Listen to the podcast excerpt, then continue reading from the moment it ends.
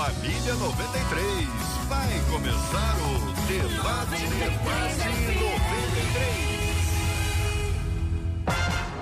93. Está entrando no ar. Debate 93.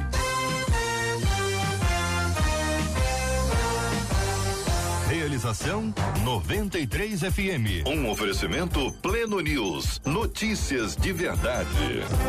Apresentação J.R. Vargas. Alô, meu irmão, alô, minha irmã, aqui fala J.R. Vargas. Estamos de volta, minha gente. Começando aqui mais uma super edição do nosso Debate 93 de hoje, nessa quinta-feira, dia 10 de novembro de 2022.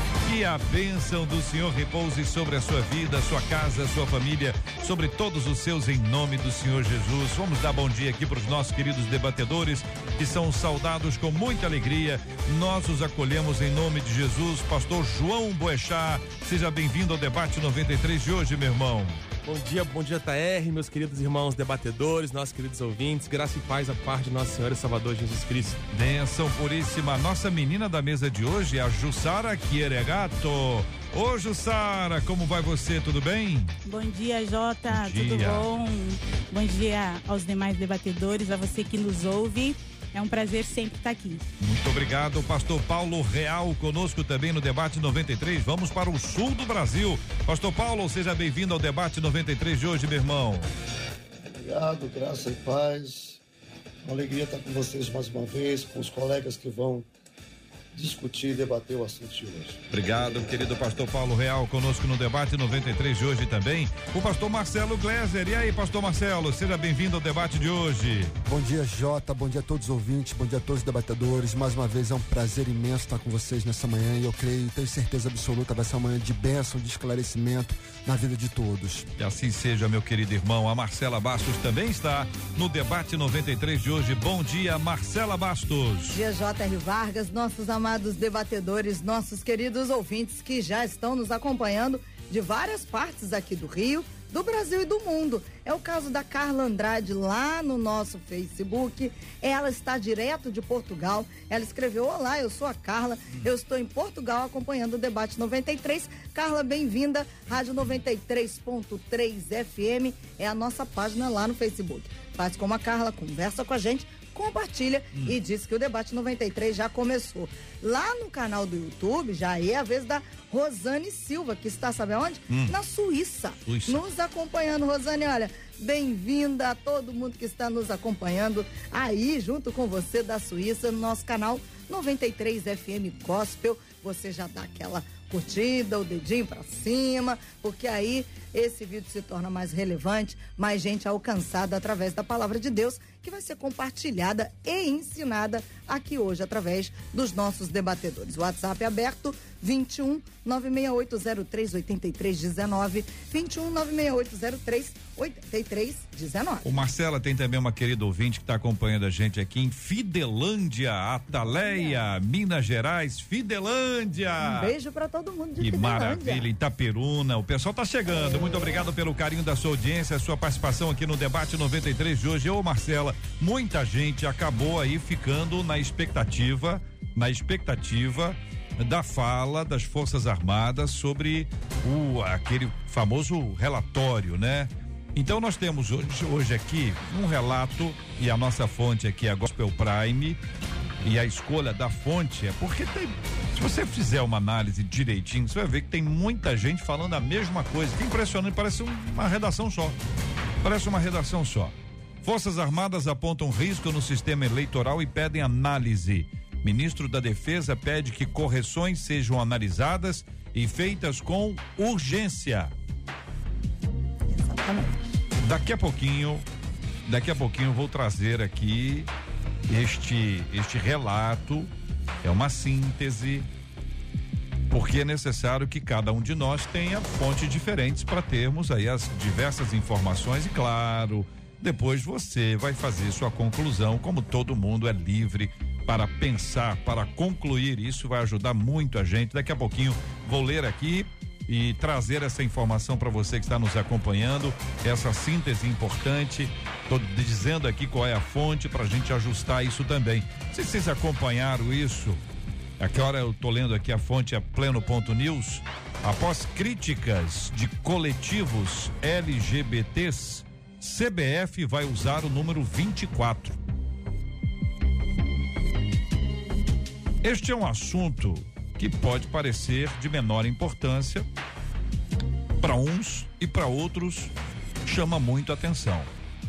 A gente vai trazer essa reportagem, essa matéria e você vai acompanhar com a gente aqui, trazendo também seu posicionamento, sua opinião sobre esse assunto. Daqui a pouquinho, aqui no nosso debate 93, nesta manhã abençoada do dia 10 de novembro. Este é o Debate 93, com J.R. Vargas. Muito bem, minha gente, o nosso tema central do programa de hoje, ele diz o seguinte, tô achando o tema, peraí, tá aqui, estão tantas folhas. Tenho uma irmã que de maneira inconsequente saiu com vários homens e agora descobriu que tá grávida. Olha só. Saiu com vários homens. Descobriu que tá grávida. Ela me confessou que não está preocupada com a paternidade porque ela resolveu abortar. Não está preocupada com o negócio de muitos homens. Solução é abortar, na opinião dela. E ela ainda justifica, já tem uma filha que cria sozinha. Continua nosso ouvinte. Eu sou a única para quem ela confidenciou a situação. Pelo menos é isso que ela acha. Tenho tentado convencê-la, mas tem sido inútil. Cabeça dura. Como mostrar a uma mulher desesperada que o aborto não é a melhor solução? O que dizer a quem vive de forma totalmente inconsequente? Quero a sua ajuda, ouvinte, para tratarmos esse assunto e respondermos a essas questões que são aqui apresentadas. Jussara, minha querida irmã, vou começar ouvindo a sua palavra inicial. São palavras introdutórias de todos os nossos debatedores. Um, é um assunto bastante delicado, bastante, acredito eu, sensível para ambas as partes, mas a gente percebe aí uma mulher, um, pelo que a gente tem de relato aqui, né? Uma mulher talvez irresponsável com seus atos, as suas ações. Já foi dito aqui que de maneira inconsequente ela saiu com vários homens. E a posição da amiga é bastante difícil, né? Porque o que você vai falar para uma mulher que já diz que confessou que não está preocupada com a paternidade, ou seja, não está preocupada com o resultado disso, né? Mas a palavra de Deus, ela não fala diretamente sobre o aborto em si, né? Mas ela diz para nós muito a respeito sobre a vida de quem criou a vida. E no Salmo 139 a gente tem, né, descrito ali no verso 13: Tu criaste o íntimo do meu ser e me teceste no ventre de minha mãe. Uh, eu acredito que a gente vai ainda discorrer esse assunto uhum. Né, de forma mais profunda, porque é necessário, é preciso. O aborto também é uma pauta aí nossa, a gente também, como cristãos e filhos de Deus, a gente precisa se posicionar quanto a isso, quanto a a ter a nossa Bíblia, né, as escrituras como regra de, regra de fé e prática nossa. A gente precisa se posicionar a favor da vida. Né? Eu já me posiciono aqui a favor da vida é, com relação a isso. E acredito que uma pessoa que está bem resolvida, a gente não tem como convencer muito. Hoje em dia a gente está num momento em que as pessoas não querem ouvir a verdade. E essa amiga tem essa difícil tarefa não de convencer, uhum. né? Mas de esclarecer e de dizer de fato a verdade para essa mulher. Ela está sendo ouvida, já é uma vitória, uhum. né, pastor João? Exatamente. É, não tem como, a gente vive, a nossa vida, ela é feita de ações e consequências, né? Uhum. Consequência é parte de qualquer escolha. Por mais que ela viva de forma inconsequente, ou seja, não se preocupando com as consequências, as consequências vêm. E é de, de, de fato é um, é um papel difícil dessa amiga, porque estar ao lado, muitas vezes, de quem está desesperado não é uma tarefa nada fácil. Então, hum. é, a primeira coisa que essa amiga deve fazer é buscar é, direção do Espírito Santo para saber qual o momento de, dela estar tá do lado dela, mas também, como a Jussara falou, é o momento de falar. E tem que ser dito, tem que ser falado.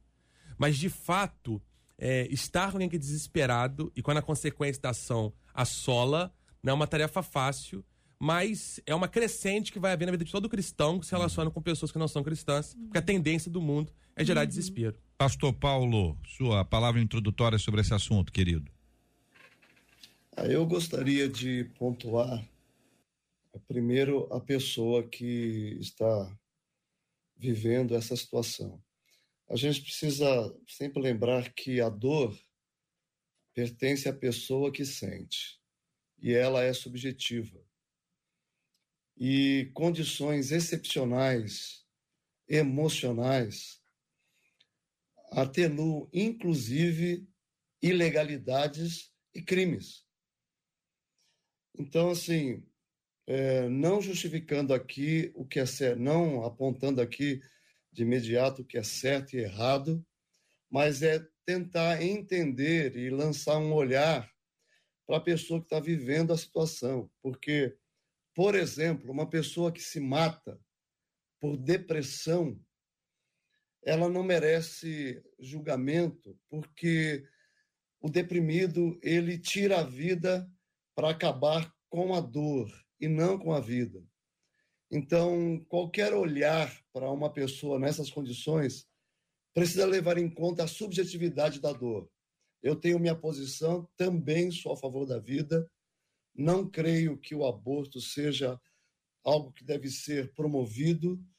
É, a gente tem que lutar pela vida, mas eu me preocupo especialmente com a pessoa que está sofrendo. Pastor Marcelo. Bom dia a todos os ouvintes. Antes da, da consideração inicial, só uma questão, Pastor Paulo. Quem está sofrendo nesse caso específico, eu não entendia. A amiga que tenta exortar a amiga não, ou aquela mulher que saiu com vários homens porque quis sair com vários homens e agora se utiliza do aborto como método contraceptivo? Porque o aborto por si já é uma coisa nojenta em si mesma. A mulher que pensa em aborto porque o filho tem um defeito e vai nascer morto, você até consegue pensar na dor dessa mulher. Mas a mulher que sai com vários homens de forma inconsequente, irresponsável, e pensa no aborto como método contraceptivo, eu não consigo ter, eu não consigo ter a menor empatia por essa pessoa. Eu consigo ter empatia por uma mulher que foi estuprada, eu consigo ter empatia por uma mulher cujo feto vai nascer morto, mas eu não consigo ter empatia para uma mulher que deliberadamente, como diz o texto, sai com vários homens e depois vai se utilizar da prática do aborto como método contraceptivo, porque não quer criar o filho que ela gerou a partir das suas irresponsabilidades. Apesar de, como a, a, a, a nossa irmã Jussara disse, não existe uma palavra na Bíblia específica falando aborto é crime, você tem várias palavras na Bíblia falando que tirar a vida de outra pessoa é crime. Gênesis diz que quem, quem tirar o sangue de outra pessoa, por esse sangue será cobrado. E aborto é tirar o sangue de outra pessoa. A Bíblia diz que desde quando Davi diz, quando eu era substância informe, Deus já me conhecia. A, a questão do debate de onde se inicia a vida para mim é relevante, se considerando o fato de que no momento que eu faço aborto, eu estou tirando o sangue de uma outra pessoa. No momento que eu tiro o sangue de uma outra pessoa, eu sou culpado de ter derramado esse sangue ainda mais, a questão é, é ainda mais grave, absurdamente grave, tendo a questão do aborto como visão ou como política de método contraceptivo. Deixar Aí o pastor é, Paulo, é inexplicável para mim. Deixar, deixar o pastor Paulo sim, responder sim, lógico, sim, poder. E com Aí... todo o respeito, com todo o carinho, com todo o amor que eu falei. A gente roda a mesa de novo aqui. Pastor Paulo. É assim, eu é, não me sinto aqui como alguém que está justificando absolutamente nada. Mas é, quando a gente fala sobre pecado sexual, parece que ele tem uma conotação mais grave para a comunidade evangélica de uma forma geral. Mas, por exemplo, é possível que uma pessoa use o sexo para satisfazer angústias existenciais. Desculpa, eu estou gripado e a minha voz está bem ruim. É possível que a pessoa use a comida para satisfazer angústias existenciais, comendo demais. É possível que a pessoa use a pornografia, a droga, o álcool, o trabalho, trabalhando que nem um desesperado para é, atender demandas é, emocionais.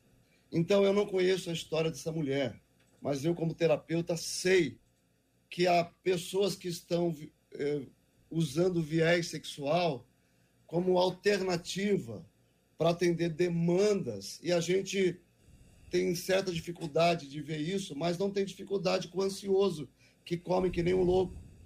Então, assim, eu não estou justificando a atitude hum. dela. Eu só estou dizendo que, que a dor é subjetiva e que a gente não tem que apro, a, apoiar o aborto, mas precisamos lançar um olhar para a pessoa que sofre. E a, uma fala contra o aborto não ajuda necessariamente.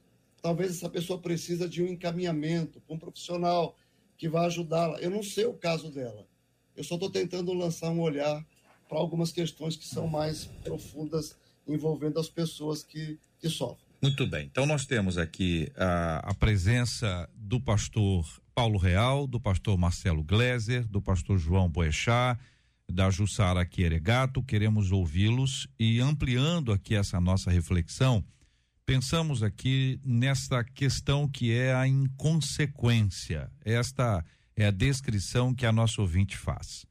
Neste caso, neste caso que estamos lendo aqui, a inconsequência é, é, ter relacionamento com vários homens, sair com vários homens. E fica absolutamente claro que ela não está saindo para tomar um refrigerante. Sair aqui é sinônimo de relacionamento íntimo. É isso que a nossa ouvinte nos conta. Com este processo de vida inconsequente, acabou grávida. Então, a gravidez para ela é resultado da ausência de consequência, de uma análise das consequências dos seus atos. O texto também nos diz que não é a primeira vez que isso aconteceu. O texto não diz como ela engravidou anteriormente. Não está dito se ela era solteira, se ela não era. O fato que o texto diz que ela está criando a outra filha sozinha. Mas isso também não nos dá aqui autonomia para dizer que ela era solteira, ela podia ser viúva. Enfim, as possibilidades são muitas aqui, nós não é o ponto, né? O ponto aqui é a questão de atos inconsequentes. Jussara, pastor João, nem sempre a gente consegue enxergar as consequências dos nossos atos. Isso não é uma uma exclusividade dessa dessa amiga da ouvinte. Nós também estamos sujeitos a isso. Como lidar com isso? Como enxergar as consequências dos nossos atos? É, isso, é isso é uma ótima pergunta. Eu acho que tem, tem três formas básicas na sociedade que a gente vê a pessoa agindo. Ela pode agir por algum tipo de, de proibição, ou uma não ação proibição por medo, e eu não quero falar sobre isso aqui agora, porque não é o ponto do nosso debate, mas tem a, a forma de agir é, por busca de consequência, e como você muito bem colocou, JTR, nem sempre essa consequência é clara por N motivos. Uhum. Ou por desconhecimento próprio, por imaturidade, ou por não saber. Mas eu acho que o ideal é a busca de tentar agir pelo princípio, a razão pela qual você age. Né? Então, assim, é claro que a gente tem, tem pessoas que elas podem fazer uma ação ou buscar uma ação buscando uma reação, uma consequência daquilo ali. Só que como você muito bem colocou, e isso tem que ficar, eu acho que é importante ficar claro, a reação ela nem sempre vai ser a esperada ou a planejada. Porque a gente nem sempre tem controle de todas as nossas ações das consequências delas. Por isso que o ideal é a gente tentar caminhar na maturidade, de o fundamento da nossa ação não ser o resultado dela, mas ser a razão pela qual a gente comete essa ação. Então, por exemplo, é, a, a, maturidade é saber que a gente não vai dormir é, com várias pessoas para não, para não engravidar, mas porque a gente entende que ele é a melhor forma de amar Deus e ao próximo. Mas é um caminho de maturidade. Mas o caminho é tentar perceber que é, a consequência daquele ato nem sempre de fato vai poder ser analisada ou ficar clara, porque a gente vive num mundo complexo. Por isso que a maturidade leva a gente a agir não simplesmente pelo resultado daquilo, mas pelo princípio pelo qual a gente move e faz aquela ação. Mas não é fácil, não é simples. Hum, Jussara. É... Eu toda vez que eu venho no debate, são assuntos assim muito próximos a mim, que eu vivi um pouco. É, e por trás de uma pessoa sempre tem uma história. Por trás de ações de pessoas sempre tem histórias. E provavelmente essa moça que descreveu para nós, que não está preocupada e que já teve um, um, tem uma filha, né, de um outro relacionamento, como disse o Jota. Só para lembrar, é uma ouvinte sim, falando de uma amiga. Sim, uma ouvinte é, falando a, de uma amiga. A, a ouvinte não uhum. tem, a nossa ouvinte, sim. segundo ela relata, não tem. É a amiga dela sim, que tem essa prática. É. E é sobre a, a ouvinte mesmo que a gente tá, que eu estou falando aqui. E por trás de uma pessoa, e eu compartilho também um pouco do que o pastor Paulo disse e que o pastor Marcelo também disse. Por trás de uma pessoa tem uma dor, tem uma história, tem uma confusão. Eu falo isso porque minha mãe, ah, ela engravidou do meu irmão de uma forma inconsequente e ela também faria o mesmo ato. Ela decidiu abortar. Mas Deus tinha planos, né, para a vida do meu irmão e no exato momento minha avó, ela já estava indo para o processo do aborto. E a minha avó chamou minha mãe pelo, no portão. Ei! E ela volta. E desiste de fazer aquele ato. É, e, e, a gente precisa pensar nisso, sim, na dor dela. Eu acredito que viva uma confusão, acredito que viva, assim, um momento de desespero, porque eu acredito que ninguém, em total sã consciência, gostaria de tirar uma vida, mas existe uma história também da criação dessa outra filha que a gente não sabe como é que foi feito isso e, e esse desespero dessa menina, mas também não dá o direito de que ela faça isso. É uma situação bastante difícil e delicada, que parte também, como o pastor João disse aqui, uh, buscar a ajuda do Espírito Santo para que a gente encontre um melhor caminho, uma melhor direção, uma melhor resposta para que essa mulher é, se sinta mais aí aliviada.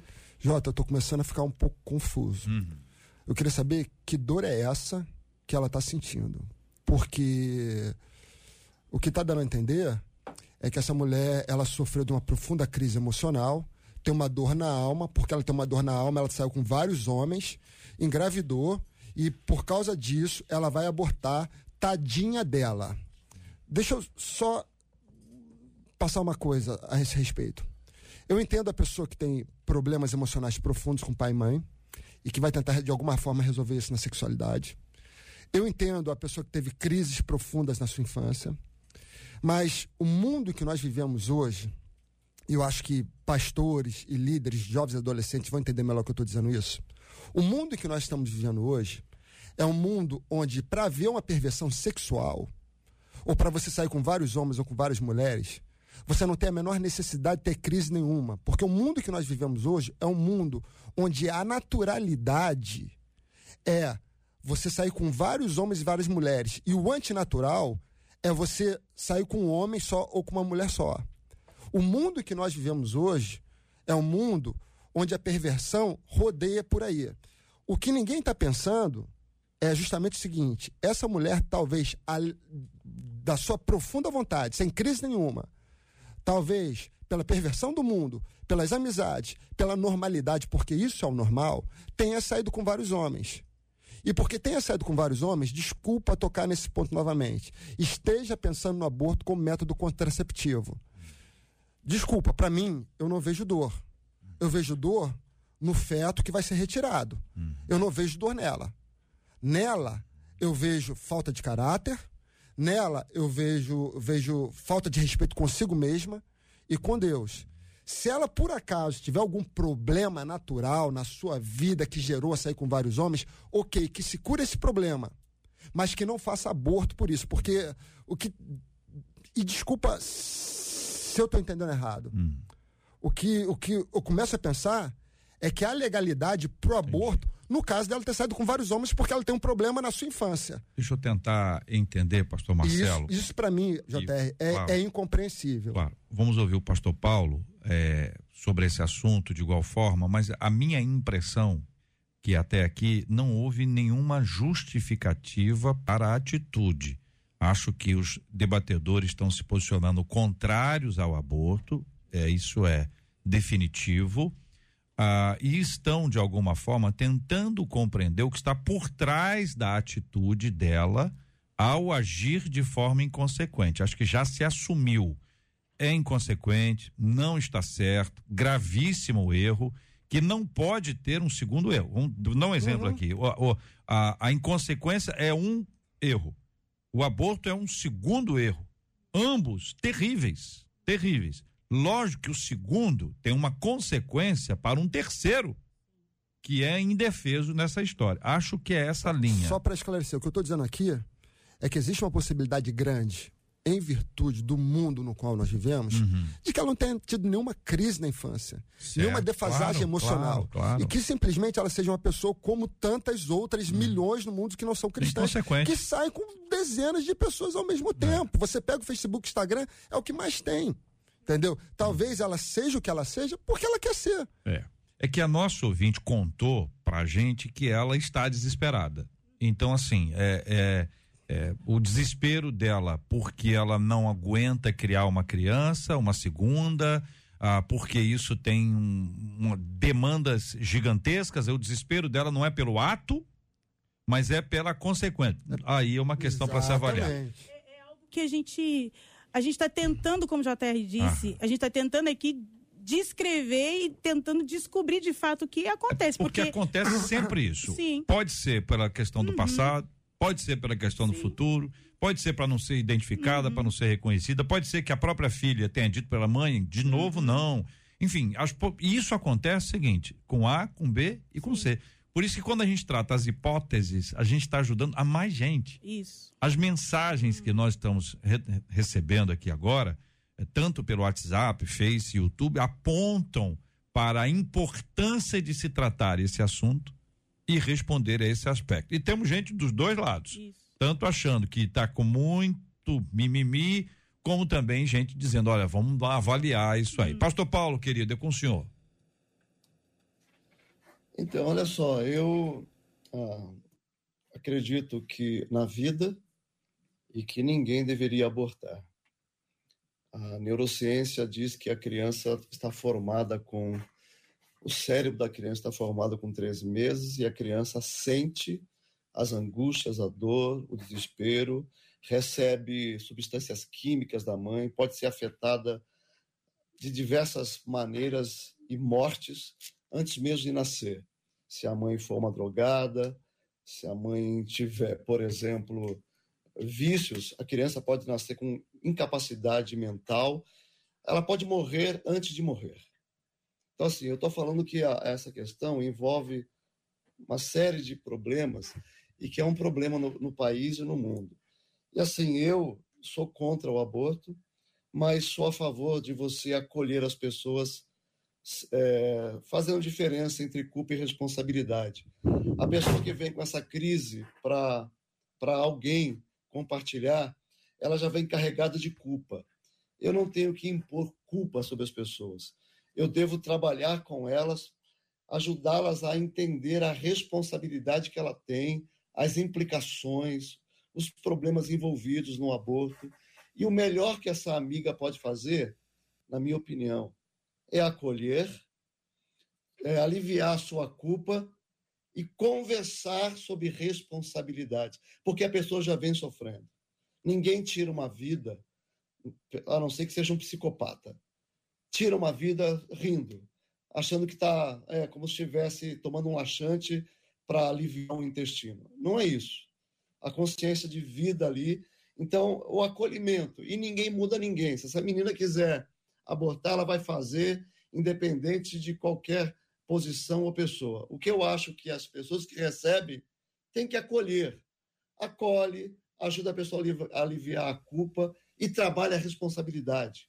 É uma vida que está ali dentro e, ela pode ajudá-la no sentido de, com um acolhimento, definir para essa pessoa as questões sérias envolvidas no desejo dela de abortar. Pastor Paulo, deixa eu ver se eu entendi. É, se a, a, abordagem dessa nossa ouvinte, que é amiga dela, for uma abordagem, digamos assim, é, violenta, é, ela pode não mais ouvir a nossa ouvinte e cometer o erro, o pecado e o crime. Se ela for acolhedora e tratar esse assunto com ela, temos uma chance dessa menina, dessa amiga dela, repensar a sua atitude. É isso, pastor Paulo? É, é isso, porque as pessoas, elas não vão nos ouvir até perceberem que a gente se importa de fato com elas. Então, a única coisa que eu estou dizendo é de, de é, a minha diferença do argumento do pastor Marcelo, com muito respeito, não é em relação à, à ilegalidade. Eu sou contra. Uhum. Eu sou contra. Mas a gente precisa acolher, porque se é verdade que existe um padrão no mundo que favorece todo tipo de relacionamento sexual, que vai contra os nossos valores, é verdade também que a religiosidade, de uma forma geral, reage muito mal em relação a tudo que tem a conotação sexual. Entendeu? Então, assim, não estou falando que é errado a gente falar, não faça isso. É só a atitude. O que eu sugiro para essa amiga? Seja acolhedora, não julgue, não condena e ajude a pessoa no processo a entender a responsabilidade, inclusive legal. Porque, diante da lei, o aborto ainda é crime inclusive legal, porque ela vai estar tá fazendo alguma coisa. Agora, além disso, a consciência de que é uma vida sobre a qual ela não tem nenhum tipo de domínio. A criança, o feto, é uma vida independente da pessoa que está lá cuidando dela. Ela não tem ingerência sobre ele no sentido de decidir se ele vive ou morre. Agora, você não consegue conversar com as pessoas que estão nesse estado crítico se você já chegar com uma abordagem agressiva e legalista. É só isso que eu estou apontando. 11 horas e 33 minutos, minha gente. Essa é a 93 FM. Esse é o debate 93 com J.R. Vargas. Olha, minha gente, após críticas de coletivos LGBTs, a CBF vai usar o número 24 na numa das camisas da seleção brasileira nesta próxima Copa. Essa informação é do Pleno Ponto News. Pela primeira vez, a seleção brasileira terá a camisa de número 24 que será usada pelo atacante Gabriel Martinelli. O anúncio foi feito pela CBF e atende a uma crítica de grupos coletivos LGBTs que consideram a exclusão do número um ato de homofobia. Mesmo com 24 jogadores inscritos, o Brasil era o único da Copa América 2021 a não ter um jogador com a camisa com esse número. O 24 é associado de forma pejorativa à homossexualidade. Grupos de direitos LGBTs entraram com um processo na Justiça do Rio de Janeiro que obrigou a Confederação Brasileira de Futebol a justificar a ausência do 24 por uma decisão desportiva. A explicação da CBF foi que eles utilizam a numeração mais baixa para os defensores, mediana para volantes e meio-campo e mais alta para os atacantes. Os grupos dizem que não usar a camisa 24 é alimentar violências e tentar reforçar o histórico de que o futebol é um lugar apenas para héteros.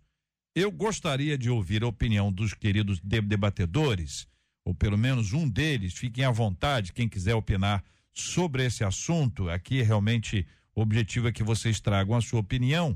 Primeiro, para responder, já eh, já tinham percebido a ausência do número 24? A, a presença do número 24 vai vai mudar a, a, a visão sobre esse assunto, sobre a questão eh, da associação que há com o número 24. Como é que vocês analisam esse assunto, hein, debatedores? Quem gostaria de fazer uso da palavra? Vou deixar os homens. Os homens falarem? Os Falem héteros? Aí, os meninos. Bom, Jota, eu, eu nem, eu nem estava consciente disso, que nunca tinha sido usado o número 24. Né? Nunca. Nunca um percebeu. Tempo, nunca percebeu. Um tempo atrás até ouvi alguma coisa a esse respeito. E, na verdade, quando você falou de início, eu achei que a, a, as confederações, os grupos LGBTQI, eram contrários ao uso da, do 24, porque, assim, quando o jogador for vestir o, o, a camisa 24, eu consigo imaginar o tipo de piada que vai rolar no vestiário. Então, achei que eles fossem contrários a isso, para que justamente não houvessem tipos de piadas. Uhum. Eu acho duas coisas. Para mim, uma das coisas que não faz, pelo menos no meu modo de entender, e aí com todo respeito hum. a, a, aos grupos LGBTQI, não faz diferença. E, segundo lugar, o que me preocupa é a interferência entre as esferas hum. é, botar essas esferas de poder. A gente sabe que existem várias esferas separadas na vida: a esfera religiosa, a esfera política, a esfera econômica, a esfera social, a esfera desportiva. O que me incomoda é essa interferência entre as esferas. Uma esfera ordenar outra esfera, algo que, que para mim, deveria ser da própria inge- ingerência daquela esfera. Aqui, Marcelo, pastor Marcelo, tem uso da pressão, a força do cancelamento, que é uma Exatamente. matemática presente, o ativismo. Tudo e- junto e- ao mesmo e- tempo. Não é isso? Tudo junto ao mesmo tempo. Tudo, é, assim, me preocupa isso, porque no momento aonde você interfere em uma outra esfera e se abre porta para que isso aconteça, se abre porta para que você interfira em todas as outras esferas. Exatamente. Em todas as outras esferas. Eu não sei como é que é a questão jurídica ou a questão, a, a- a questão política, porque daqui a pouco pode entrar com processo para que se retire a palavra homossexualismo da Bíblia. Porque já que se retira algo de uma esfera, pode se retirar algo de outra esfera. Ao se abrir portas para que um grupo determine o que seja prioritário para um outro grupo, se abre portas para que isso aconteça em todos os grupos. Essa é a minha preocupação. João. É, primeiro pedir perdão por engasguei aqui. Não, Tem engasguei com a situação. Mas acho que é exatamente isso. Uma das marcas, talvez a principal marca da sociedade moderna, ela é justamente a separação das esferas. Então você tem, por exemplo, a esfera. A pré-modernidade é marcada pela, pelo domínio da esfera religiosa sobre as artes. A pessoa só podia publicar uma arte se fosse determinado ou aprovado pela igreja. E a gente tem hoje essa separação. Então, o- os coletivos têm o direito de reclamar, têm o direito de falar. O, o problema é justamente isso. Quando uma fala individualizada ou centralizada num tipo de, de pensamento ou de coletivo é capaz de influenciar uma outra esfera a ponto de modificar a sua ação. E isso, de de fato, gera um problema é, social a longo prazo, porque você não tem um padrão. Então, quer dizer, por exemplo, a igreja ela é evangélica pode entrar com um pedido para a CBF não permitir que um padre, por exemplo, vá lá, ou vice-versa, a igreja católica não permitir um pastor, mas a CBF. Então, assim, essa separação das esferas que dá liberdade e autonomia para que seja gerido pelas esferas separadas, a, a política gera a sua própria esfera, a religião gera a sua própria esfera, isso é um problema nessa sociedade, porque a falta de um padrão determina justamente isso, que quem grita mais alto leva. Então você perde qualquer tipo de, de ordem social quando simplesmente quem fala mais alto tem capacidade de alterar uma ação com base na sua própria opinião, sem um padrão social a ser seguido. Só, só dar um exemplo, Jota. É, ontem eu li uma matéria, a Rebeca Andrade, que ganhou a medalha de ouro agora, recentemente, foi a melhor ginasta do mundo, ela foi cancelada nas redes sociais agora essa semana, depois de ter ganhado a medalha de ouro, porque ela curtiu alguns tweets, só curtiu alguns tweets do atual presidente eleito. E ela foi massacrada nas redes sociais. A mensagem é clara. Você não pode falar o que eu não gosto. Porque se falar o que eu não gosto, eu vou massacrar você. E aí ela se meio que se redimiu falou: ah, eu não vi o que era. Eu, no lugar dela, nunca teria me redimido. Eu teria falado simplesmente: olha só, a liberdade de expressão é o que vale. Eu tenho todo o direito do mundo de falar que eu sou contra ou sou a favor a algo. E ninguém. E se você quer falar que você é contra, beleza, mas eu também tenho esse direito. E ela foi, se redimiu, falou: eu não vi o que eu tinha. o que estava escrito. Infelizmente, infelizmente, e desculpa o termo mais forte, talvez a covardia de alguns esteja permitindo que isso aconteça, porque pelo que está escrito aí, a CBF não foi obrigada a pôr 24. Ela pôs porque quis. Talvez a Um covardia de alguns. processo na justiça, teve um processo. Pra Aqui a questionar o matéria diz isso. É, e a resposta deles foi, foi essa. Então, existe aqui o que a gente está chamando dessa política de cancelamento. A gente tem que entender que este mundo, este mundo onde nós estamos, o cancelamento, que é uma característica desse tempo, ela é extremamente forte. Existem, vocês se lembram, jogador de vôlei, Maurício, você concorda ou discorda? Fique à vontade, mas ele foi cancelado. Exatamente. Então, o cancelamento que houve nas redes dele, é, nas redes contra ele, não na rede dele, nas redes contra ele, certo? Hoje, hoje, hoje, nesse dia, algumas, algumas ah, pessoas estão re- recebendo é, é, comunicação é, dizendo que poderão ter a sua conta cancelada, suspensa. Outros já tiveram, porque são acusados eh, de se posicionarem eh, de uma forma em que a comunicação deles está sendo falsa. E aí quem julga se é falsa? Quem é que julga se é verdadeira ou se é falsa? Aí as pessoas estão tendo suas contas canceladas ou alguns têm a sua imagem cancelada. Então é esse tempo que a gente está vivendo. Sim. Né, Jussara? E, e vai piorar, né? e vai ficar mais é, vai ficar mais difícil, né? Essa, essa questão da liberdade de expressão, como o pastor Marcelo acabou de dizer e, e o pastor João também, nós estamos ficando restritos à mercê de grupos uhum. e de é, mensagens e de palavras e, e a gente vai ter que chegar, na verdade já chegou, né? Esse momento da gente se posicionar mesmo, uhum. das, da, dos meios de comunicação, a gente vai ter que se posicionar e esse tempo já chegou e que o Senhor nos ajude a permanecer é. nele. A nossa ouvinte Selma, pastor Marcelo, diz que ela curtiu as, as postagens é, de Bolsonaro e não a do Lula. Não, ela curtiu as do Bolsonaro contra o presidente eleito Lula. E aí, aí ela, foi, foi, é, o Felipe Neto que, e, que e agora pior, é o cancelador mim, é, da República. E o pior para mim não é, não é, ser cancelado, não. O pior para mim é a pessoa não tomar a postura e falar: olha é. só, eu curti mesmo, eu fui hum. contra mesmo, ponto Entendi. final, porque eu tenho direito. Quer me cancelar, cancela, mas ninguém retira o meu direito Pastor de falar. Paulo, sua análise, querido, sobre esse assunto. Olha só, eu, eu sou da opinião que a gente tem que fazer tudo o que for possível para viver em paz. A Bíblia diz isso. Enquanto depender de vós, tem de paz com todos os homens. O 24 sempre foi usado, associado à questão do, da homo, do homossexualismo e nunca houve problema. Como hoje o país está dividido, então os grupos, todo mundo se acha no direito de brigar por esse tipo de coisa. E eu acho que nós, evangélicos, estamos assumindo uma postura bélica muito ruim. Porque eu vejo as pessoas falando coisas aí, como por exemplo, como é que você pode falar agressivamente contra qualquer pessoa e depois se colocar na posição de alguém que tem que promover a paz e falar de Jesus para ele? Isso é uma coisa bastante complicada. Ou seja, se eu xingo aqui, você é um isso, é um aquilo, aquilo outro, como evangélico, como é que eu posso falar de Jesus para essa pessoa depois?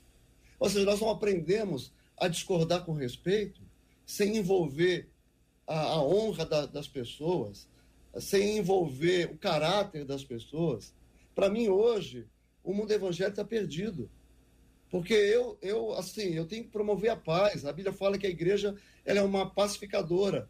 Eu posso dizer a verdade, o que eu penso, contra as coisas que eu creio, falar dos meus valores absolutos, mas sem ofender ninguém.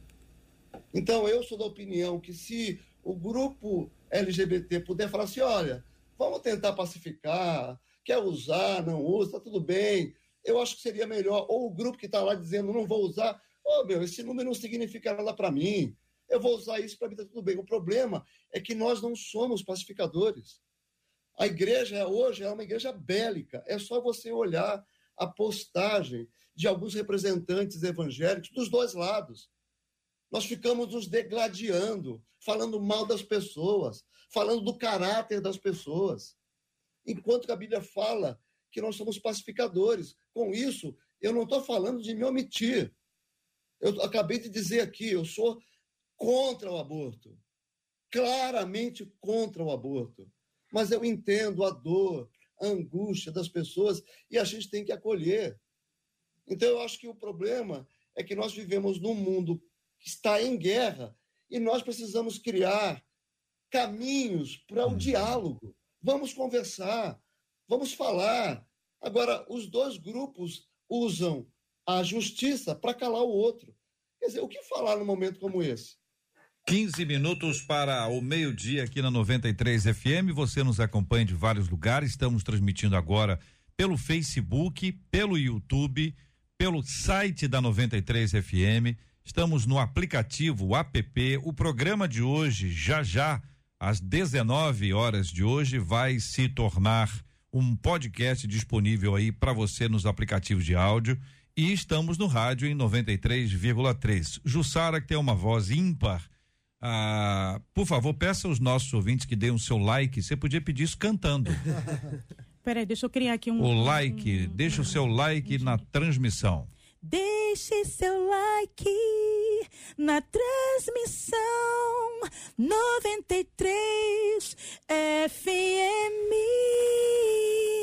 Olha aí, minha gente, é disso que eu tô falando, pastor João. Não, se Entendeu? eu fizer a mesma coisa, tem um like. É né? exatamente o que eu tô falando. Eu pensei, eu, já Agora, a fez um pessoa, a pessoa que canta bem, ela, em geral, ela, ela dá uma humilhada nos outros. É, esse é o problema. Porque né? ela sobe o tom sabendo que ninguém subirá, Exato. né? O Paulo acabou de falar de ter paz com todos os homens, é importante também que a gente Aí, sabe o limite. né, né, ação. né, eh, lá, eh, não, eh, sim, já fiquei, né? Fiquei, fiquei na subida do morro. Porque deu o primeiro passinho, olhei lá em cima e falei assim, não dá pra chegar lá naquela montanha, não. Aquela montanha não dá, não. Muito obrigado, querida Jussara Quiregato, não apenas pela sua voz, mas a composição, porque isso parece fácil, mas não é. É fácil para quem recebeu de Deus essa habilidade. Deixa o seu like e participe com a gente do debate 93, tornando o programa de hoje ainda mais relevante, alcançando muita gente. Marcela, nós temos aqui o relatório eh, das Forças Armadas, não o relatório inteiro, o relatório tem 65 páginas, é um relatório bastante amplo, tem muitas informações, não é? A pessoa tem que ler todinho. Mas nós temos aqui a, a, a fonte que nós estamos utilizando aqui para dar essa informação para o nosso povo é a Gospel Prime. Forças Armadas apontam risco no sistema eleitoral e pedem análise. Ministro da Defesa pede que correções sejam analisadas e feitas com urgência. Vou pedir para que você leia, a gente vai comentando aqui com os nossos debatedores. Então, vamos lá. Na matéria do Gospel Prime, o ministro da Defesa divulgou nesta quarta-feira o seu relatório sobre a análise do sistema eleitoral, apontando, abre aspas, relevante risco à segurança do processo, fecha aspas, e que, abre aspas, não é possível afirmar que o sistema eletrônico de votação está isento da influência de um eventual código malicioso. Então, peraí, vamos, vamos por parte, vamos por parte. Então, eles estão dizendo, o relatório das Forças Armadas, que o sistema eleitoral no Brasil, esse sistema que a gente vai lá, que tem a urna eletrônica, tiriri, que é negócio todo, relevante risco à segurança do processo. Ou seja, o processo corre risco com esse sistema que aí está. Isso. Que processo? Processo eleitoral. Então, o processo eleitoral, ele é duvidoso. Ele, ele não está isento de ter um problema, intencional ou não, não está discutindo a intencionalidade, por causa do sistema. O sistema, ah, que é esse código que está aí, processo, enfim. Aí, na sequência, diz que não é possível afirmar que o sistema eletrônico de votação está isento da influência de um eventual código malicioso. O código malicioso é, é, é programado por alguém. Alguém pode programar um código malicioso. Não está dizendo que é A ou que é B. Está dizendo que não está isento de. Corre o risco de. É isso? Exatamente isso. Seguindo. Segue. E aí, em um ofício encaminhado ao presidente do Tribunal Superior Eleitoral, o ministro Alexandre de Moraes, o ministro da Defesa, que é o general Paulo Sérgio Nogueira de Oliveira, pediu a realização de, abre aspas, uma investigação técnica para melhor conhecimento do ocorrido na compilação do código-fonte e de seus possíveis efeitos. Código-fonte está ligado ao sistema eleitoral e ele está eh, descrevendo aqui o risco de um eventual código malicioso influenciar todo o processo e o resultado. Então, ah, ele, ele fala sobre uma investigação técnica, ele aponta para o futuro, com base no passado. Então, com base nesse, nessa análise que eles fizeram dessas últimas eleições, ele está dizendo: olha, precisa ter uma investigação técnica para melhor conhecimento que está acontecendo. Aí ele dá o ponto: compilação do código-fonte e de seus possíveis efeitos. Quais são os possíveis efeitos? Aí é, ninguém precisa ser gênio da informática para entender que pode haver erro. Erro. Erro é erro. Para um lado ou para o outro, erro é erro. Prossiga. aspas ainda aí do ministro da Defesa, em face da importância do processo eleitoral para a harmonia política e social do Brasil, solicito ainda a essa Corte Superior considerar a urgência na apreciação da presente proposição. Fecha aspas, foi o que escreveu o Então, ministro. o ministro, compreendendo a realidade que a gente vive, ah, onde temos um, um país extremamente polarizado, onde nós temos várias manifestações em andamento no país, vários ah, que têm se manifestado publicamente quanto a esse assunto, especialmente quanto ao processo, ao sistema, ele pede a urgência, urgência, considerando todas essas coisas, para que haja uma apreciação do documento que ele apresentou. A gente está dando uma síntese da síntese da síntese. Tem muito mais coisas. São 65 páginas com pareceres técnicos sobre o sistema eleitoral eletrônico, apontando que seriam vulnerabilidades do sistema, que é este o ponto. Então aqui a gente precisa é, ouvir os nossos ilustres debatedores, lógico, mais uma vez, quem desejar se manifestar sobre esse assunto. E sempre com a objetividade que o tempo exige. De, debatedores queridos, microfones todos abertos.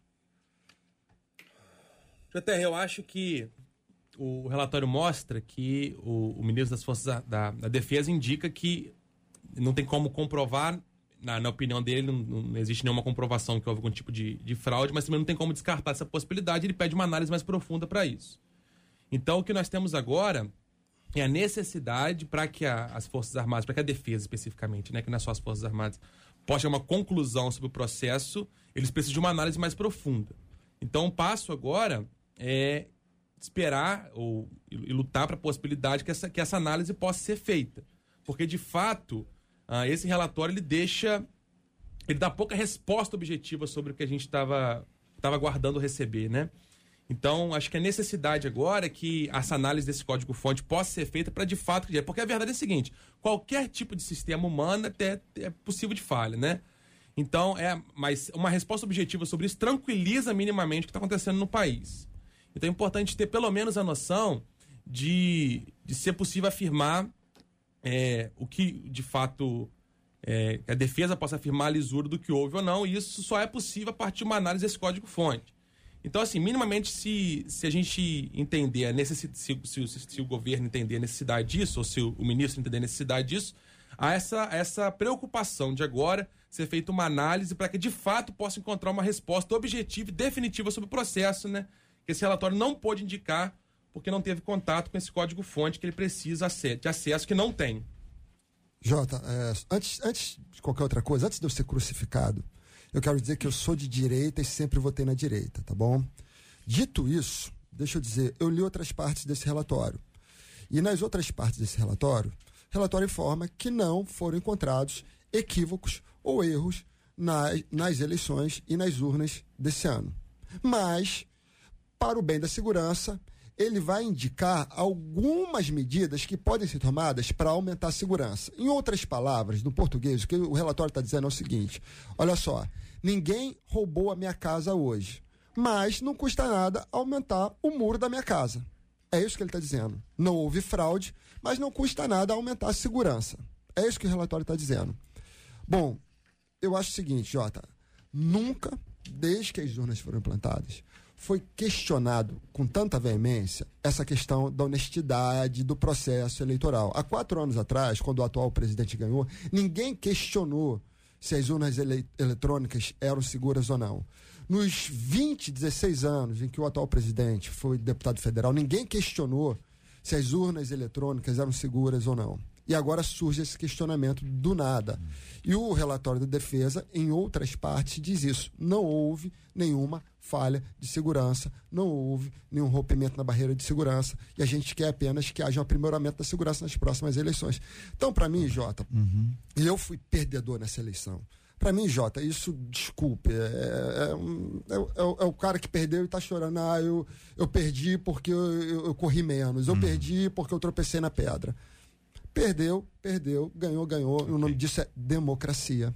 Tudo bem. Pastor Paulo e Jussara, querem é, trazer alguma palavra sobre esse assunto? eu vou dar a minha percepção do que eu li e ouvi. Para mim, as Forças Armadas elas disseram que não tem como comprovar a lisura das eleições atuais e pediram uma investigação imediata. Ora, imediata não é sobre eleições futuras é sobre as eleições atuais. Pediram imediato, está no, no, documento. Isso, para mim, está me dizendo o seguinte: ó, eles não acreditam na lisura das eleições. Agora, quando eles disseram que eles não viram é, irregularidades, eles disseram que não viram naquilo que eles puderam avaliar.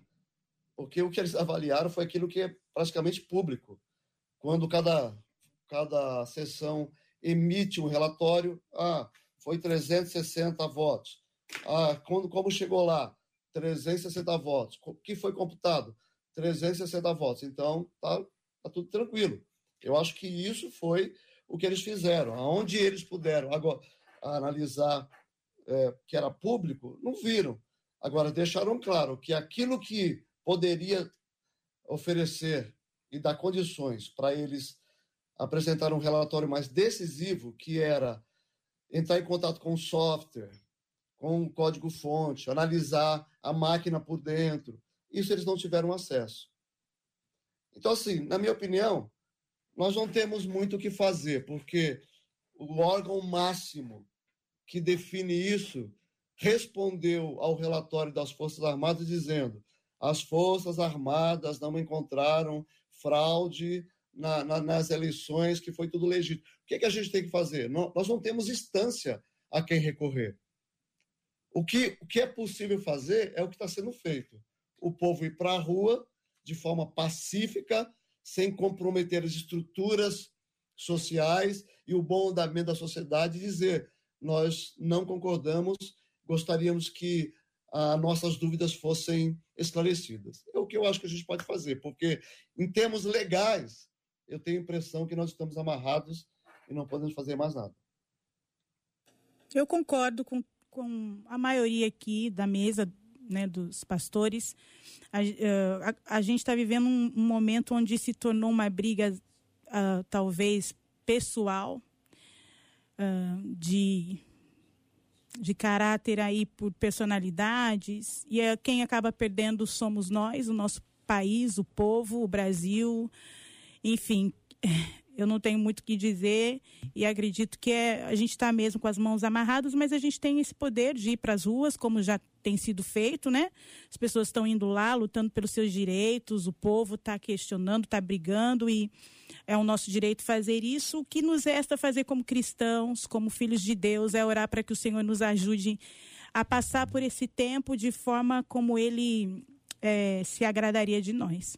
Muito bem, são 11 horas e 58 minutos aqui na 93 FM. Marcela Bastos, muito obrigado, Marcela. Obrigada aos nossos debatedores, o carinho de todos os nossos ouvintes e até amanhã com a graça do nosso Deus, se assim ele nos permitir. Muito obrigado à nossa equipe ao lado da Marcela, Luciana Vasconcelos, Adriele Duarte, JP Fernandes, Luiz Augusto Português e o tio Fabiano. Muito obrigado aqui aos queridos debatedores, pastor Marcelo Gleiser, da Igreja Viva em Pendotiba. Um abraço, Marcelo. Isso, Jota. Quero mandar um abraço para a equipe ah. YVS Telecom, Paulo Cauã, Bruno Wallace. Quero mandar abraço para Dave Letícia, que fez aniversário ontem, Baiano da Tati, é, Dani lá da igreja, todo mundo. Baião da Tati? Baiano. Da ah, Tati. Baiano da Tati. Baiano da Tati. Tá bom, tá muito bom. Pastor João Boechat, da Junta de Missões Nacionais, muito obrigado, meu irmão. Eu agradeço, obrigado pelo convite, debatedores por esse momento. Deus abençoe a todos os nossos ouvintes. Tenha uma ótima tarde. Pastor Paulo Real, da Igreja Batista Vila Sete, em Maringá. Muito obrigado, Pastor Paulo. É um prazer estar com vocês. Se eu posso terminar dizendo alguma coisa, lembrar a nossa missão de proclamar a verdade ao mundo em amor, servir a comunidade e testemunhar de um Cristo que veio para conciliar os homens com Deus e entre si. Que Deus nos abençoe. Obrigado mais uma vez. Jussara Quiregato, cantor e membro da Igreja Missionária Evangélica Maranata, muito obrigado. Obrigada, gente. Foi um prazer estar aqui com vocês. E um beijo para todos, para o pessoal lá da igreja, Pastor Rômulo, meu esposo, minha filha, minha mãezinha. Um beijo para todo mundo. Fiquem na paz. Vamos orar juntos, minha gente. O pastor João vai orar conosco. Vamos apresentar os nossos temas diante de Deus em oração. Vamos orar também, querido pastor, pela cura dos enfermos e consola os corações enlutados.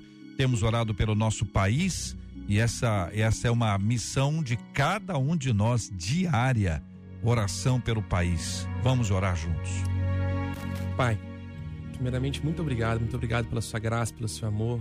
Muito obrigado porque o Senhor nos dá a graça de sermos chamados teus filhos, mesmo nós não tendo nenhum mérito, nenhuma possibilidade de fazermos pelas nossas próprias forças, mas pela tua graça e teu amor, o Senhor nos concede isso. Ajuda-nos, Pai, a lembrar o que significa isso. O que significa sermos tua luz aqui neste mundo, o que significa parecermos com teu filho amado Jesus. Nos ajuda a lembrar cada dia. Não deixe simplesmente, Pai, isso cair no automático. A gente fale da boca para fora que somos teus filhos. Ajuda a gente a viver como tais. E assim, proclamar tua verdade em amor neste mundo que tanto precisa. A gente quer colocar em tuas mãos nesse momento, Pai, os enfermos, aqueles que estão nos ouvindo agora e precisam de um toque do Espírito Santo, um consolo seu. A gente quer trazer também, Pai, a tua presença, que estão desesperados, que necessitam de um toque, de uma reafirmação de que eles são feitos para ser a tua imagem, Senhor. E são chamados para refletir e viver vida abundante. A gente quer pedir que o teu Espírito possa dar certeza de cada um que nos ouve, de que o convite de Jesus é que possamos viver hoje e eternamente com Ele e nele. Senhor, ajuda-nos a, a passar pelos momentos que estamos passando difíceis debaixo da tua graça. Ajuda-nos a tomar nossa responsabilidade de cuidar da nossa nação, a nossa responsabilidade de saber quem nós somos e assim lutarmos para que o nosso país também possa ser uma nação que declare que Jesus Cristo é o seu Senhor. Ajuda a gente a não simplesmente se omitir e também assim lutar para que a tua glória e que o teu nome possa ser exaltado em nossa vida, em nossas ações, em nossas igrejas e no nosso país. Ajuda-nos a sermos luz, ajuda-nos a sermos e vivermos como teus filhos aqui neste mundo. A gente coloca em tuas mãos o nosso dia, a gente coloca em tuas mãos os nossos sonhos, nossos objetivos, tristezas, fraquezas, ou seja, Pai, toma em tuas mãos a nossa vida, porque nós precisamos, dependemos de Ti. É a nossa oração hoje, em nome de Jesus. Amém. Que Deus te abençoe. Você acabou de ouvir Debate 93.